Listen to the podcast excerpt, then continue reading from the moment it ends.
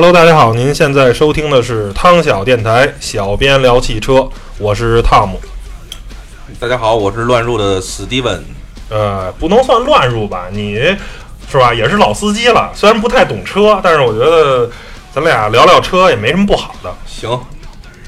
那然后本期的话题呢是什么？刚开始这个音乐非常躁动啊，是来自于这个啊 Sleeping Not 的这首歌啊。那单词你刚才那那单词怎么怎么念来着？什么意思来着？cycle 方面的吧，可能就精神问题的。对对对对，我们今天的话题呢，也是一个跟精神有关，跟这个你的心理啊有一些关系的这么一个话题，就是路怒症。嗯，然后这个路怒症啊，大概好像之前好像没有这个这个词儿，应该是近三五年哎好像走入了我们这个你要你要说这这个，呃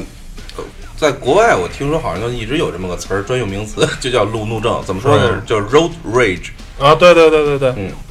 然后这个路怒症应该是前两天吧，就是一个特别叫什么，这个算有名的事件，就是那个男司机是吧，把一个女司机从车里蹬出来，然后一顿暴打，这应该就是说这个路怒症的一个最极端的表现形式，应该也就是这样了，嗨是吧？就是我特别直抒胸臆的说啊，就是说。那位兄弟干了很多人想干但是一直没敢干的事儿，啊，当后来这个事情发酵到以后，就发现这女的好像是啊，一年开多少次房什么的，可能说最后算的算出来说，这女的那天是赶急着去开房，哎，所以比较着急，走走的比较慌乱，然后呢啊，，这个就不去细说了。但是我觉得，通过这件事儿嘛，我觉得咱们做这节目，其实其实就是有有这个创意，不是这个动意已经很久了。我记得，呃，自打咱们开始做这个汤小什么，咱们汽车，有话说啊，什么小编聊汽车，就当时就想过有一些要聊，对嗯，因为说实话，我不仅是那叫咱们这个路怒症的这个就是呃受害者，也是属于这叫什么？有时候也是一个路怒症加者，加害者也是患者吧。嗯因为多多少少你开车的时候就会遇到各种各样的情况，嗯，尤其咱是还是个是吧，稍微素质不是特别高的老爷们儿，就有时候可能就会绷不住。嗯但是呢，还好，到目前为止没做出什么太极端的出。格的一些事情，但是呢，多多少少呢，在当时会影响自己的心情。嗯，这个路怒症，其实很多时候呢，大家我觉得在中国啊就是尤为的这个严重。其实一是呢，咱们现在这个呃这个叫什么驾驶员这个培训呢，我觉得很多时候都是糊弄，在驾校时候呢，并没有能得到一个非常好的这个学习，大家反正都是半吊子。说白了啊，一出来就是一二把刀司机，很多路上的规则呀什么的都不掌握，嗯而开这车呢也是开的很不规矩。嗯还有一个呢，就是这个遵守交通规则呢也差一点儿，是不是？像国外呢，可能尤其是像德国啊，开车非常规矩，人家自己啊就在自己这条线上并，是不是就就在这线上开，不瞎并，是不是？你说你来回并来并去，能快多少？快半天能快出俩车车位来吗？快不出来，你说到这个呀，就等于说到了这个国人开车的习惯问题了。不好，哎，这个这个就是要聊起来，就说实话，就可以单做好几期节目。就是说，这是一个民族性问题，我觉得就是觉得排队这两年好点儿了，嗯，但说实话，只要是咱们被一个铁皮壳子呀，嗯跟其他的其他的人可能阻隔阻隔开来，嗯好像这种就是不是面对面去接触的时候，反而就有点儿肆无忌惮。好像我觉得真就是有那种感觉，就是反正我不是跟你面对面的，有时候。呃、就觉得好像有个车能保护我一样，就是其实，但是其实真正发生交通事故以后，这个车其实比你想象中的脆弱的多，真的。嗯，嗨，我觉得就是还是说到路怒症吧，嗯其实这是一个普遍现象，你不觉得吗？嗯我甚至觉得可能有的时候，嗯，咱们都说男司机可能这样，其实女司机很多也是这样。一样一样。呃，甚至于我我就是啊，我拿我自己家人来说吧，就是我老婆啊，嗯一个那么老实巴交人，有时候看见那种不平事儿，嗯可能就是有些司机开车确实特别的让你觉得难以接受的时候，也骂是吧？呃，也会特别生气的说，哎，怎么怎么开的那么啊点点不规矩啊，傻叉儿是吧？就嗯，可反正能之类的话，可能说不出那么那个极端的话吧嗯，毕竟是女同志，嗯，然后受过多年的那个就是教育非常良好教育的是吧？但是呢，你难以掩饰这种就是那种情绪，愤怒，对，所以说我觉得这是为什么呢？多多少少，我觉得这种还是属于正常范围之内，但是有些比较极端，就相当于像咱们刚才你说到的这个视频里边有不光是绷不有这个住了啊，言语上的，然后俩人呢还相互较劲，相互别，直至最后呢，这个男司机呢把这个女司机的车给别停，然后把这女司机给从车里拉出来，然后一顿那个胖揍。那说到这个呢，你觉得就是究其原因吧，咱们先分析它的原因吧，路怒症形成的原因肯定。这个东西呢，应该就是一种心理上的一些东西。其实大家呢，我觉得我平时是一个什么人？我觉得吕超你应该还是比较了解的，应该其实还是一个相对来说比较温和的人，是吧？也怒也急是吧？呃，就是在有时候在路上开车的时候碰上一些事儿的话，你觉得其实也就特别傻叉。但是我一般不会跟人去较劲的。因为你还没到那个能较劲这个，不是，因为我开的是试驾车，确实不没有资本跟人家较劲，是不是？不是我自己的车。不过你这个开车时间可能还短，还没到了那个可以进行较劲那个这个但资本。但是我基本上保持一个原则，就是我会守着我这个道。反正反正你要是跟我撞很难守住。对，反正就是这么一个吧。然后其实，呃，我觉得之前应该是没有路怒症的，就是中国前二十年吧，在一个职业司机啊，或者说是私家车不普及的这个年代，是没有路怒症这个词儿。那时候呢，像咱们的父辈，当时呢，如果能开上车的话，都是职业司机。你即便不是给领导开车，嗯你也是开公车，也是开大卡车呀，或者说是给公家。这个车可能不属于某位领导，但是是公司啊，是单位的车。其实大家都是受过很长时间那个专业的驾驶训练，而且当时在马路上开车的人普遍也都很规矩，大家都是规规矩矩的，该怎么开怎么开。这时候其实呢，可能没有这种路怒症的这种可能性，大家都是规规矩矩开，那就说现在正常驾驶。现在现在呢，刚开始，节目一开始也说到了，就是首先呢，驾驶技术不过关，咱们这个水平啊参差不齐，有的开得好，有的开得烂，然后有时候这个并线呢也不看后视镜，邦叽一把就过来了，你这吓人一大跳。你说你后面那人生不生气？嗯，还有一个呢，就是现在这人啊，尤其是城市人，是真着急。我都纳闷，为什么这么着急？是是是是是是这个怎么着？早到家十分钟就就就能怎么着？或者这个这个上班儿这个为什么不早出来二十分钟，或者早出来三十分钟？每天都在赶路，每天都在着急的开车，就是你踏踏实实的，这叫什么来着？宁停三分，不抢一秒。你说你这着急这一下可能快了五秒钟，万一出事儿呢，半天功夫都耽误了。嗯，是不是？您您是国家主席呀、您是国务院总理啊，您有多大的事儿啊？是不是？你不就上个班儿挣个钱吗？是不是？哪有那么大事儿呢？你这出个交通事故是你的责任，嗯，那就完了，你到时候赔人钱是不是？有保险有保险，你不是也得走保险公司吗？耽误时间，明年保费还涨，要要是撞了人，完了，这这都不是保险赔的事儿了，这这更严重了，是不是？但是我觉得可能还是没有说出特别，嗯，就是你刚才说的第一点，可能还还是比较主要的原因之一吧，就是、呃，咱们现在很多新司机是吧？嗯但是我觉得新司机也渐渐会成为老司机。嗯那就随着这个车的这个保有量越来越高，然后呢，大家这个就是学学车的人或者懂车的人越来越多，嗯我觉得这个可能是一个慢慢提高的过程。嗯，但其实呢，最多的原因可能应该属于，就是大家互相的还是一种不信任。就是什么叫不信任呢？就是大家都觉得我被欺负了，嗯其实是因为这个，或者是因为我觉得我被别人占了便宜了。嗯呃呃，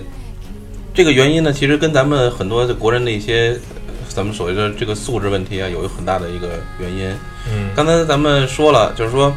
有的时候现在排队，因为在公交车站，你可能看到啊，已经很多形成了一个比较好的一个规模，尤其在大中城市是吧？甚至你坐在地铁里边，您看到就是很整齐的排在两边，就等待着那个就是慢慢的进入。但是有这个这个车的包裹着呢，可能大家都觉得这是一个自己的一个叫什么，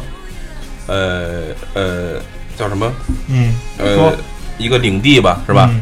然后觉得可能呃没有人能管得了我了，是吧？嗯就是呃，我跟别人有一个阻隔，反正我现在想怎么样怎么样，觉得这是一个自己的家一样，尤其是在这车里，嗯呃，这是其中之一的原因。然后我觉得还有最重要的呢，可能就是，嗯、就是对于规则的，就是就是叫什么？由于规则定的的问题啊啊嗯，再加上这个惩罚机制的问题，就是造成了大家不公平。就跟那个也是回到我刚才说的，就是有一种被欺负的感觉，就不公平，就没有得到违反规则的人呢，也没有得到相应的惩罚，是吧？守规矩的人呢，又没有得到相应的一个奖励。嗯我觉得就是造成了大家都很一上路就会很暴怒。嗯呃，这个觉得其实可能还是个相对来说原因比较泛泛，但是我觉得咱们可以聊一聊，呃，具体的一些事件嘛，就是咱们身边啊，你我都经历过的，是吧？嗯你可以先说说你这边有没有什么，无论是你开车，家里人开车，还是你们同事朋友，我个人呢是一个比较轻的这个路怒症的这个患者，基本上，呃，还还是比较绅士吧。基本上，如果是前方有人要并并线的话，只要他不是一个特别过分的行为，我都会让他让进来。我个人是，就是我不着急，我这人就是这种性格，就是一个不是特别着急的人。我这边的话还好，但是有时候呢，路上呢实在碰上一些傻叉呢，我可能做出来的比较过激的行为就是拿喇叭滴滴他，或者拿大灯晃他两下，也就是仅此而已了。然后同事这边呢，或者朋友这边呢，当然是吧，也曾经有一些呃比较这个不好的一些这个行为，比如说啊，在这个一些环路上啊，跟人开个斗气车呀，相互啊别一下什么的，这些就不能细讲了，是吧？肯定是不好，而且不能传达一个错误的价值观，反正觉得挺没必要的。我觉得就算你斗赢了，又能怎么样呢？我个人是持这么一个观点，就是俩人啊较劲，说这个甭管是谁的错吧，谁先别了谁，或者谁先怎么着是吧？你斗赢了，你赢了，你把他赢了，然后呢，高兴，是吧？我觉得没没有必要。而且我之前有一次坐公共汽车，那公共汽车很不讲理啊，在大马路上，大家也都知道公共汽车这个专专行跋扈嘛，然后别了一下一宝马，然后宝马司机呢就很不忿儿，然后两下就直接开到公共汽车前面了，然后在公共汽车前面就是重重的跺下刹车，然后那个公共汽车也一急刹车，然后一车人都有一个这个算一个没站稳，差点摔一跟头。我觉得怎么说呢？就是首先公共汽车司机不对，这个你没有必要说仗着你是一个公交系统，确实人家应该让着你，但是你也不能仗着自己这个身大力不亏啊，去别人家或者去抢人家车道。首先公共汽车不对，然后呢，宝马那个车主更不对。此时你不是跟一个公共汽车去较劲，是不是？因为公共汽车如果只是一个公共汽车啊，你跟他较一下劲，我觉得是吧？是一报还一报，或者怎么样，也也好。但是此时公共汽车上是有很多乘客的，嗯嗯，这时候你它是它是公共交通的方式，你如果你这一下一个急刹车，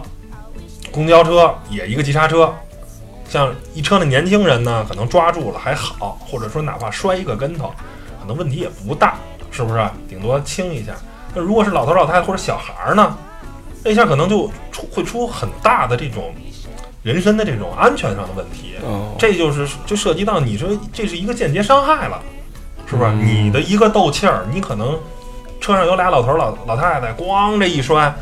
没准就给摔骨折了或者怎么着，你这个你就闯的这个祸就太大了。我就觉得人怎么说呢？你活着不光是为了自己，我觉得给自己积点德，是不是？多多行一些善事。我觉得这个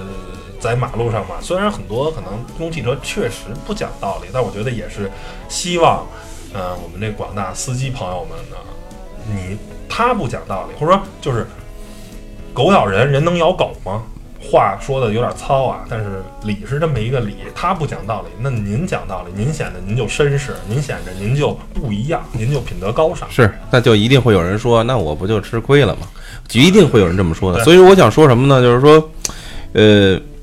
其实这个路怒症也好啊，还是说在道路上的那个驾驶的一些就是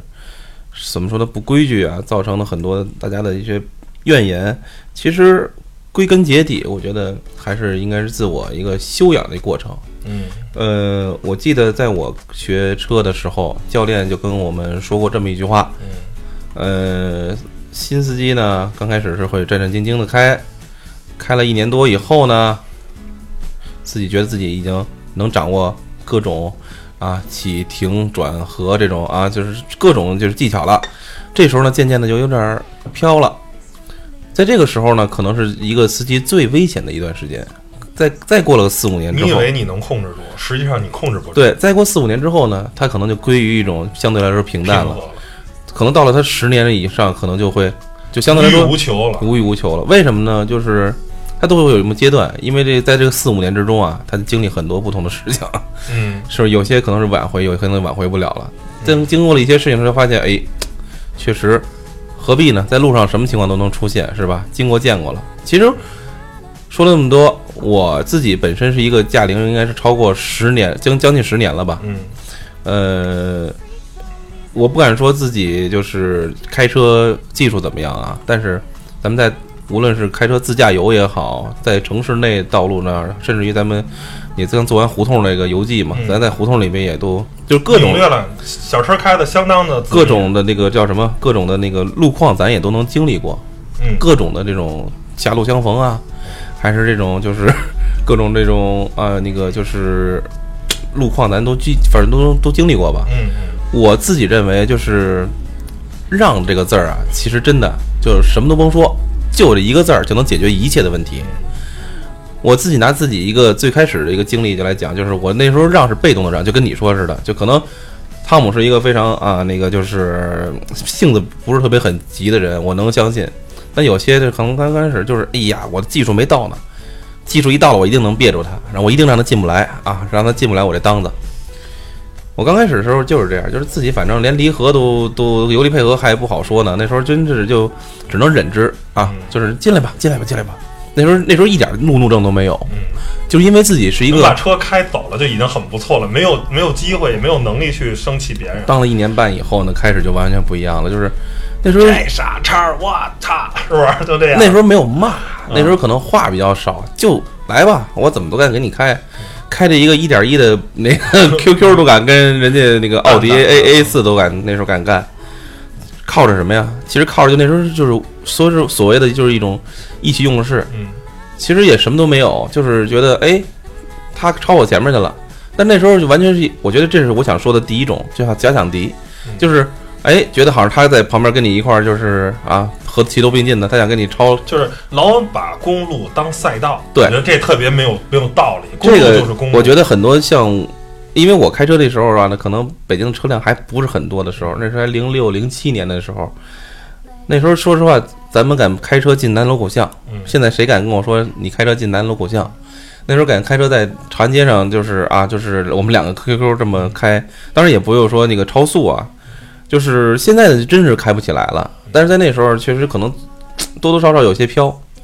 呃，那时候还是有二环十三郎的时代，现在呃二环三十三、五十三可能都没戏了。对，除非你晚上三点半去啊，对对对，三点半还能有十三。是啊，然后呢，就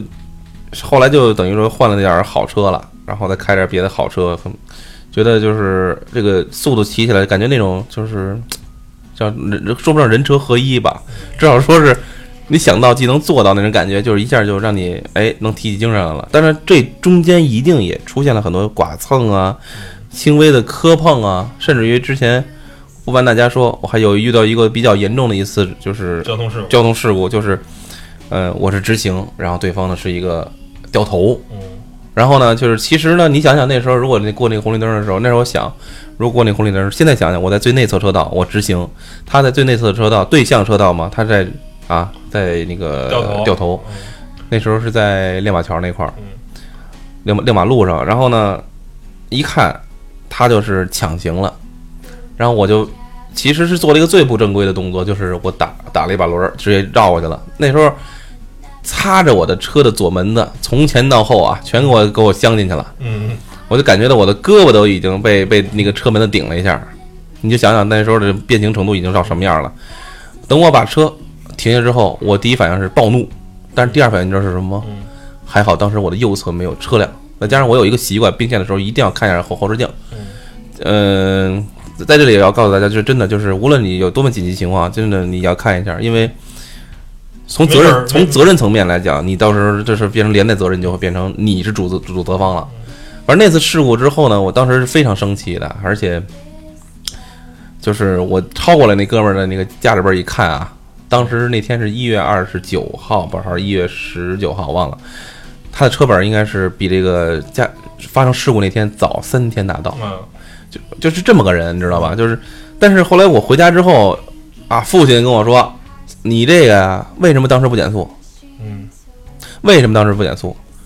就那一句话，说实话，到至今为止，我跟我老婆每到一个路口，我就观察她的开车，你为什么不把脚放在刹车上？嗯就是你为什么就因为你放在刹车上，你会有一种就是顿时你的车整个会往下沉的感觉，就不会再有那种我离弦箭似的，然后一直是推 推进的感觉。所以我觉得就是真是就是从这个事件告诉我，即使是你没有任何错误，嗯而且责任很清楚，但是你想想，问题在哪儿？还是在自己。不是你说白了还是嘛？其实呢，你当时是吧？这个打一把轮儿想过去，你想呢，可能只不过是省了一脚急刹车，快了，可能其实已经刹不住了。我跟你这么说，嗯他在内侧车道，他已经半个车位都已经探出头来了。其实他已经探的，他探的，你就你就想那瞬间吧，一定是他探的相当于晚。他如果早探的话，我那我刹车我早就可能在进入路口之前我都已经刹了，嗯是不是？那一定是我快进入路口，而且当时速度也比较快的情况下，所以这个综合因素就在哪儿啊？就是说你进入路口的时候，你要就已经有这个意识，就要就减速。我先我先慢下来，就我先你先慢下来四十五十降到二十。当时我是从刚刚下班嘛，那天加班我记得很清楚，好像是公司搬家来的还是干嘛，亮马桥那边公司，然后啪出来之后，你想从亚沙那边转过来，直接就上亮马桥嘛，嗯一下就碰这事儿，而且那天哎还是巨冷，北京特别冷那一天，一月份那时候，哎呦，哎对，其实你就是怎么说呢？你每个路口呢稍微慢一点，可能呢耽误个五秒钟、十秒钟的这个时间，嗯，回到家呢可能也仅仅耽误了十。其实我就想说什么呀就是说说，这就是属于啊，你看当时你看我第一反应还是很是暴怒啊，很不可理喻，我觉得。但是你想想，真是后来后来后来咱们就不说后边赔偿了，我可以跟大家说，就是遇到这种人，遇到这种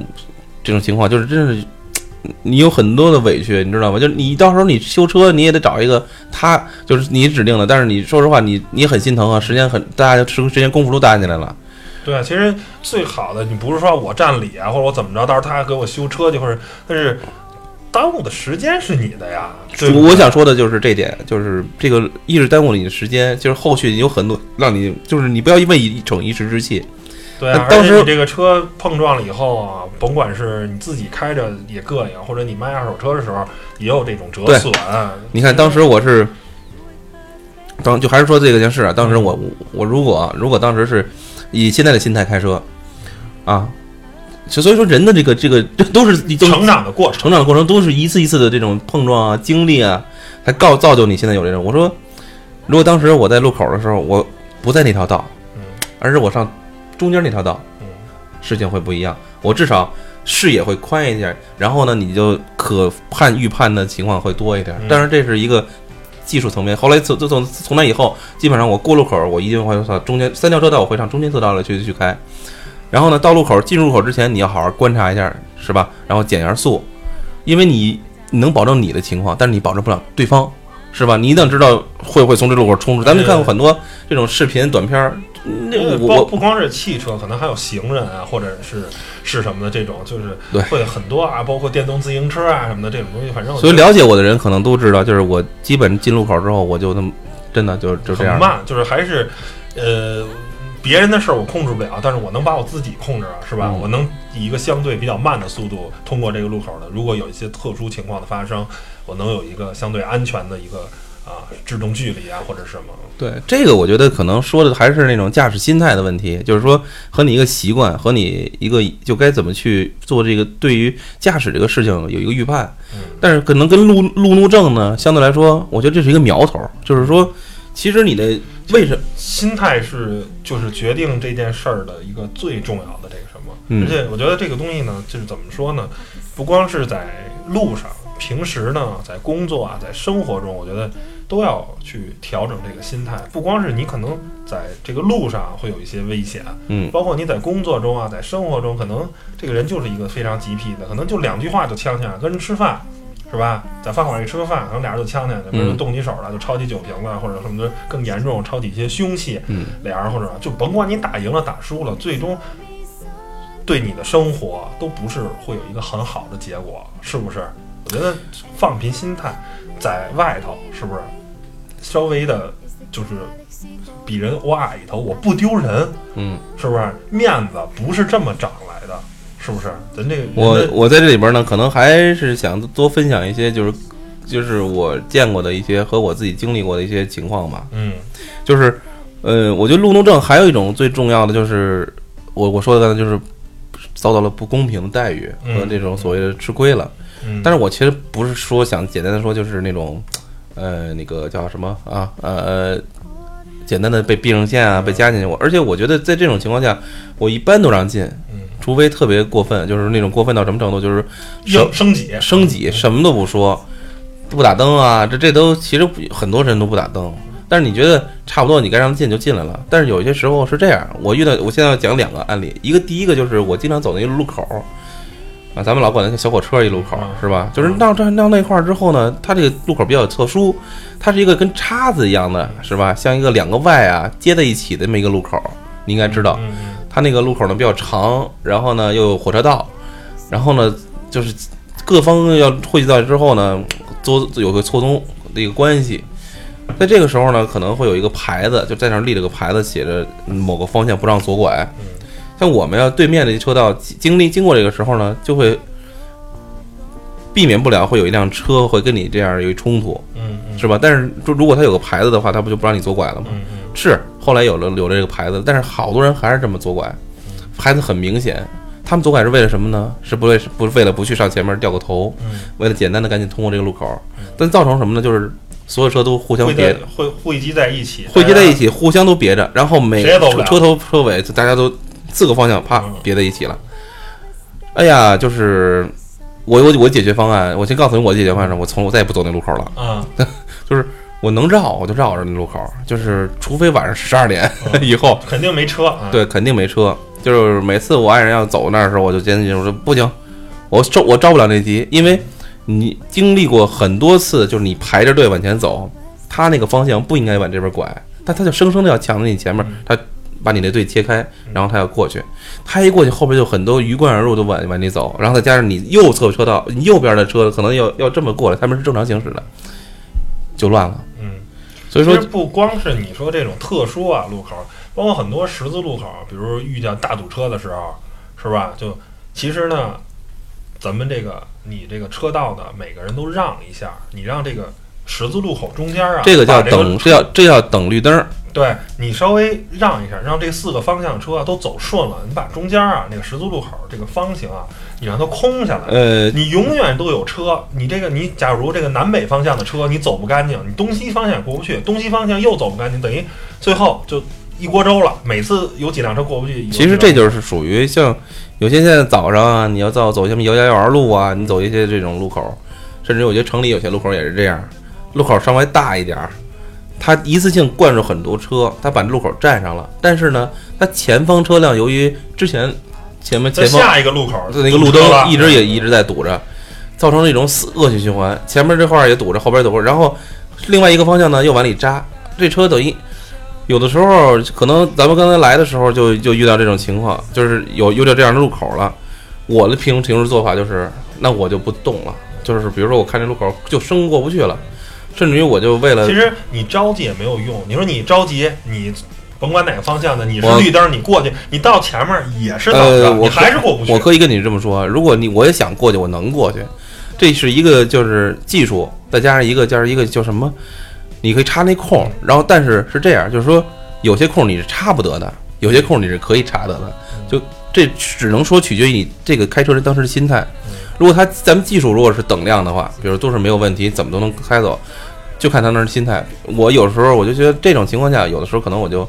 真不着急，特别呃，一般只要不是特别着急的话，我基本都在那儿等。其实你你你着急过了这一个路口，下一个路口还但是啊在堵着，但是我还是过不去。但是我就曾经遇到这种，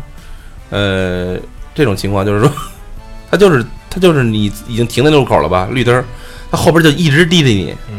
就是你想啊，gentle 一点儿，但后边呢，就说是一傻叉，后边的超超过你的时候，还说你有病啊，你这绿灯你干嘛不走啊？人家的心态是这样，所以说这时候你看你自己是不是就他对方也是路怒症，嗯但是你本身你做了一件你觉得有益于整哎，然后但是但其实有时候你摇头，其实并不是他的问题，他过去了，后来你前方这种纵纵向车辆这么过来的时候，他也是不不会把路口让出来，反正多多少少这是一个就是我不知道你之前有没有看过一个就是针对刚才咱们在。节目刚开始的时候说的那个视频，那个最近也挺火一挺火一个哥们儿叫老雷，是一个德国人，嗯。讲了很多就是对于中国的看法，他就谈到了路怒症这个事儿，嗯。就谈到了咱们那个呃成都的这一件啊，嗯让人觉得特别打人事件，他就他对这个事件呢，他没有太多的那个看法，他就该逮谁逮谁，该罚谁罚谁。他说中国人开车就是跟玩了命似的。嗯 我操，这这点说的确实是有，有时候有这么一点感觉。嗯，哎呀，就是说到这个，确实个是怎么着呢？社会发展的一个阶段吧。高晓松有一句话说的，我觉得特别有意思啊。他在美国相对的驾驶呢比较文明，然后他跟人说啊，你看洛杉矶守规矩吧，大家开车都很守规矩，下班堵车一样也俩小时回家。我们北京呢，瞎钻瞎串也撂着回家，也 也你你们那个守规矩也没比我们快多少，我觉得。呃，有一定的道理啊，但是咱们不能说这个东西就是当一个乐儿去听。确实呢，呃，但是整体来说，我觉得还是大家啊都遵守规则，相对来说，整个这个道路的这个通勤啊，嗯或者整个这个效率能更高，没有必要去抢这个一时之快，真的。其实我觉得怎么说呢，就是把这个路怒症啊，就是如果分解的去看，就是说无非是处于这种可能有些司机的这种心态的问题，是吧？嗯还有一些是那种技术问题，嗯然后呢，还有一些可能就是怎么说呢，就是纯是人品啊。咱们就说这个平时可能就是这种人。我我我我在这里再补充一个，就是呃，你有没有遇到那种就是前后就两条车道？嗯你对向车道和你你排着队着，然后对面就是就是一条啊、应该是对向车道开过来的车，然后你这一排就在堵，就在就等于这堵着吧，都等着排着顺序往前走。这时候就会有逆行的人过来，然后一直占着这条道过来。你见过这种情况吗？嗯，有啊，应该会有看见吧嗯。然后你知道，如果对面又来车了，他会怎么做？他会直接把你这并吧？嗯你会怎么做？但是你一定会让。你当然我，你知道我会怎么做？我就死鸡巴的扛着。嗯我就我觉得这种人我真的不想让。那那时候这是让我最生气的。我觉得是这样，就是说，如果有两条车道，如果你有两条车道，你可以来回来去并，你可以来回来去的这种，就是去啊那个去闪转腾挪啊，闪转腾挪，靠你的技术，靠你的就是别只要别妨碍别人。但是你其实这么做就有点儿，呃，有点，助纣为虐。我觉得大家都这样做的话，我真的有点助纣为虐了。但是我想大家连成一条，就是连连成就是不让他进来。我曾经遇到过这种，也是刚才我说的有一种小道，就是都已经堵成这样了，就是你让对面车道能够至少你说，如果有人想掉头，不想走这条路了，都是有返回的，还有迂回的余地。但你这样一做的话，其实连余地都连给自己的后路都不不都都没有。呃，所以我就感觉有的时候这个觉得就是小中国人这些小聪明和这种小的这种就逞这个一时之快啊，或者说占点小便宜，就是处处能体现出来。然后呢，觉得自己可能我一定能加进去，是我可以跟你这么说。如果你的技术没有问题的话，以一个人想想憋住他很难。但这里边我有很多跟可以跟大家最后跟大家分享，就是在节目快结束的时候，我会跟大家分享你怎么能憋进去和怎么能被。但是我不会讲这个了，我会讲你怎么能让他别憋进去。嗯其实很简单，但是我想说的就是，遇到这种情况怎么办？虽然我刚才说也是有点路怒，聊着聊着都觉得想起那种情节，就是特别不生气。开了十年车了，你其实愿意做一个就是良好公民、良好司机，但是有的时候你看到很多事情，这让你觉得很气愤。所以说，无论怎么样吧，觉得大家同同样的都是化解这种情绪。然后呢，接下来我觉得咱们可以说一说啊，就是往什么方面引呢？就是怎么能化解这么一种情绪吧？你说呢？行，就是如果是你，你觉得在你这个车里边，当然你的性格是这样，你觉得可以给大家什么建议？就是怎么能做些什么我觉得一定不能听我们开场的那个音乐，不能听死亡金属，不能听这些很好躁动音乐。我觉得可以听一些啊轻音乐呀，就现在我们后面放的这些音乐比较舒缓啊，像 Nora Jones 啊这些歌，让大家心情去放松下来。嗯然后呢，第二个呢，你就是专心在驾驶，然后呢，去想想回家那些好的事情，去想想那些开心的事情，而不要去想你公司啊发生那些不开心的事，嗯。没准儿刚领导给你特别重的一个任务啊，工作压力很大，或者呢你刚领了一个什么什么项目，或者本月的你还有多少的销售业绩还没有完成，我觉得你不要把工作的这种状态带到车里，嗯。而此时呢，你是一个司机，你是一个驾驶员，你参与的是整个，甭管是北京啊，还是其他城市的这个公共交通的系统，你不要成为一个不安定的因素。这个我觉得就是你真的就是很危险。你这如果身上有一种怒气，是吧？有一种防卫机制，是吧？嗯你在这个马路上，你车跟车碰撞可能还好，但是如果你碰上了人，碰上了行人，碰上了骑自行车的，碰上了骑电动自行车的，嗯很危险。然后包括到高速公路上，或者是在比较快速的城市的快速交通这种道路上，你如果发生了车祸，那危险更大，甚至有可能就是受伤，或者是其实，在高速上，你知道吗？就是在高速上，就刚才你提到这个，在高速上，其实路怒症的这个患者很少，因为他高速上他开得起来，偶尔堵一下，或者偶尔有有些很少有这种但是也是有这种可能较几率几率非常之小，咱们只说大概率的。但是往往是一往往是慢啊出出事儿，你比如说，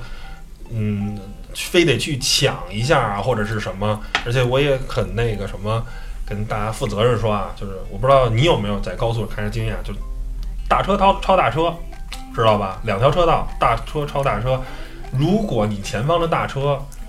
点有这个左转弯灯一直亮着，这时候你就踏踏实实跟着，前面一定是有路况。你这时候如果贸然的有任何的动作，很有可能出危险，这个我一定要相信我。我我这个我可以跟你这么负责任说啊，我也开过很多的这个高速公路的路了嗯，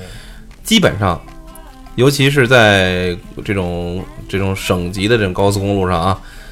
呃，大车的司机他一定会在他很很很很规矩的，他说他打进之后他还会给你让出来的，他就是他如果是超一辆慢车，然后马上就回去。他只因为它车型比较大，然后它可能它只是前它这辆车虽然很大，但是它前面那辆车更慢，可能超载的更多。它是一个相对没那么超载的。其实刚才我想说的什么呢？就是怎么说了好多都是车跟车，其实也是车跟车之间的，其实车和人之间呢也会有很多的这种情况产生。其实我想说的就是后边这个叫什么？你刚才说了一个音乐的这个解决方案，对吧？？其实我觉得就是你可以试图这样：如果你遇到有这种堵车的情况下，或者说，当然我这只是一个比较，这这这个本来现在就跟北京天气不太好啊，就是说，呃，尤其跟行人这种，我觉得可以把车窗摇下来。嗯啊，透透气。哎，不是，一是不是透透气，就是你如果跟他是那种能够直接沟通，不隔着玻璃，不隔着，其实可能会降火气降一点是吧？或者再看着骑车是一个彪形大汉的话，你可能火气也会降一点；嗯或者是一个姑娘，可能你火气也会降一点儿。就是这，我觉得人与人之间没有那么大的仇恨，只是因为有的时候啊他可能觉得自己外边就这个东西就像怎么呢？就是说有很多人啊，我也不怕去攻击别人。你可能在生活中呢，这个人没有那么大的这个怨气，或者是一个就是挺正常的人，但是一旦上网了，哎呦呵，牛的不了不得了，逮谁骂谁，就是就好就是嗯愤青儿一种发泄，对发泄。发泄的好家伙，这这话骂骂的很难听，嗯八门祖宗都骂出来了。这种人，我觉得他开车可能也是这样的。你可能正常人俩人沟通，我就坐在这儿，你可能不能那样。哎，但是俩人开上车了，哎，可能就不一样了。我这车怎么着怎么着，就是就有一种这种不太良好的这种心态的是这种表现。然后除此之外呢，我自己的一个小的那个感觉就是，如果你要去一个地方啊，嗯还是尽量先做好攻略，比如说你要走哪条路，然后呢去看，反正现在咱们三 G 网、四 G 网也很发达了，按一个看看路况，看看路况，地图现在都有实时地图，提前做好准备，让你自己在这条路上的行驶过程中少一点拥堵，你自己呢心情可能相对来说，有些人就是一种就是焦虑型，就是这种焦虑型。如果你自己做好准备了，可能一路上就不会有太多的这种焦虑，反而就不会产生很多的这种怒气，是吧？再加上你可能遇到这样那样的问题，再加上前面有个手潮的，再加上有个那个骑自行车的、骑电动车的，让你觉得很很很危险。所以说，这是我在这个咱们做司机来讲做准备上啊，要做好准备。还有呢，可能我觉得最重要的一点就是，呃，就是让自己的这种驾驶技术呢更加熟练一点。就可能啊涉及到驾校了，就是现在很多驾校呢，就是为了赚钱，然后呢，培养的都是二把刀不并不合格的，只是理论上合格的驾驶员。然后呢，这个在欧洲啊，尤其是像北欧国家，这个驾校都是非常长时间的。其实我想说什么呀？就是说，还记得你刚学车的时候看了很多的那个车祸视频吗？呃，这应该是我觉得这个吓不住人，真的，真的。不你我我其实我开了这么多年车，你是作为司机来讲，我我不是爱看，我有的时候挺爱就是就是浏览一些就是不同交通事故，就有一些他们是怎么发生的。通过这个呢，你也有一些预警，就是就比如说我说到路口渐渐的会觉得你应该带脚刹车，嗯这种小习惯其实会在概率方面会减小你出现事故，减小你出现各种各样的情况。比如说，你如果你的注精力非常注意的路口的时候，你就不会在就东张西望的时候，你可能会怎么说呢？你会注意到路口有有人要驶入，有有行人会有，对吧？就是诸如此类的，就是你多看我觉，得还是媒体啊、学校都去宣传，就是，文明驾驶，不要开斗气车，呃，踏踏实实的，咱们每个人都让一步，这样会更快速。这叫什么让一让，生活更美好。然后呢，大概就是这么一个。还有一个就是可能比较，我我不知道该怎么说，就是像我这么大岁数啊，就是这种可能有家庭的人，然后有孩子了，然后你就更不应该着急。你听啊是是？就是在这个时候，我觉得有一个小的解决方案，什么想？想你孩子，什么事儿都想想你孩子。别在你的前面挂什么毛主席的像，挂一个你们家孩子照片儿，一看就挂挂个挂个老婆的照片儿，怒气全消了。对，你想想这孩子是不是？所以我觉得这是也也是一个解决方案，甚至于还有一些人说放在车内放一些少一些红色的东西，多一些就是绿色的、蓝色的东西，能能让你就是心情沉就沉静一点的东西。不要那么激动。对其实有很这里有很多很多的这种啊那个就是方法，能够降低你在道路上的一些就是情绪的波动。但是归根结底呢，还是自我一个修养的一个练就，而且保证就是你要自己保秉持这么一个信念吧，就是说吃亏是福，是吧？就是我觉得这个怎么说呢？就是说，呃，如果有人去偷，有人去抢，他不对啊，他可能呢还没被抓起来，但是你就去偷去抢。对我觉得我我是一个绅士，是吧？我又有一种绅士这种荣耀，我自己觉得我很好，嗯我自觉觉得我自己很不错就可以了，不用在乎别人会怎么样。他们。我看不起他们，嗯他们也许比我早到家十分钟，但我仍然看不起他们，嗯就够了。你活在在某些时候，你活在你自己世界其实里就可以了。总结一句啊，就是呃那个就是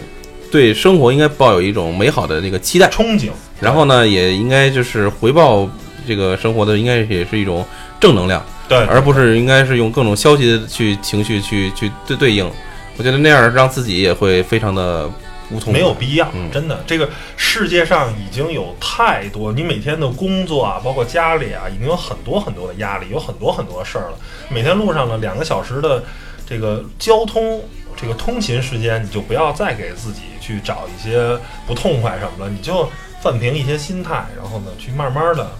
是吧？堵着就堵着点儿吧，就开回家就完了。甚至说，如果你再烦的话，还可以采用公共交通嘛，是是不是？就我仅仅此而已。行吧，咱们也聊了这么多了，嗯最后跟大家再说一下。教教你那小窍门吧。呃，那个嗨，其实也不是很复杂，就是说，如果你不想让他进来，嗯很简单。首先你要知道它在哪个方向，嗯比如它在你的右侧啊，一般呃，一般右侧是比较容易被别别别进来的，因为右侧你是在左侧驾驶嘛，右侧你可能很难顾及到。那么就用你的右侧压着那条线，嗯。白线，就是你的对吧？这个这道路的这个分界线，你不能压着，只是至少让你车守住。守住你的线，贴着线走。啊。然后呢，跟你的前车呢保持一定距离，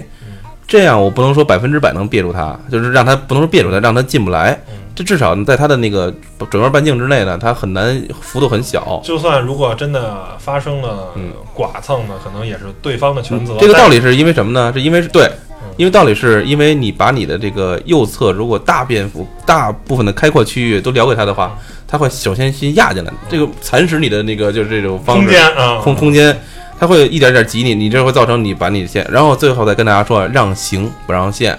就是你可以让他走，但是不让他，就是你不能把这条线让出去。什么意思呢？你就在你这条车道走，如果你停下来都没关系，这是保护自己的一个非常好的方式。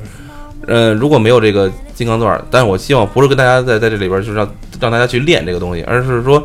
在合理的范围之内保护好保护好自己。然后呢，让你就是千万不要因为去让一辆车，结果你行驶的这个线路发生了变化了。如果此时出现了交通事故，那就是你的责任，是不是？明明你是想办一个好事儿，但是呢，结果可能就让这些是吧，一些不是很良好的是吧，不文明的这个驾驶员占了你的便宜，是吧？咱们不能是吧？不说当个好人吧，但是不能让这个坏人。是吧？还还还还还做了恶呢，让好人去背，我觉得这件事儿就不太好了。对，是吧？所以说，咱们那个这期节目，我觉得也是宣传正能量的一期节目。对对对对。呃，那个也是圆了咱们一直想做这期节目的一个梦。然后呢，在这里希望大家所有的，无论是司机也好，还是家里有开车的人，礼礼貌让行，文明驾驶吧。好吧，嗯，行吧。那本期节目就先这样，谢谢各位收听，拜拜，再见。